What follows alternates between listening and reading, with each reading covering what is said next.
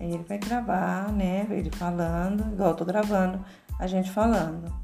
Aí clica aqui. Boa tarde, aqui quem fala é o Cauã Andrade, da Escola Benedito Pereira. Eu vim falar sobre o Covid. O Covid já foi muito sofrimento em minha família, eu perdi um tio muito querido entre todos nós. E eu vim falar, né, usar máscara, tudo é higienização que fala, porque Covid não é brincadeira.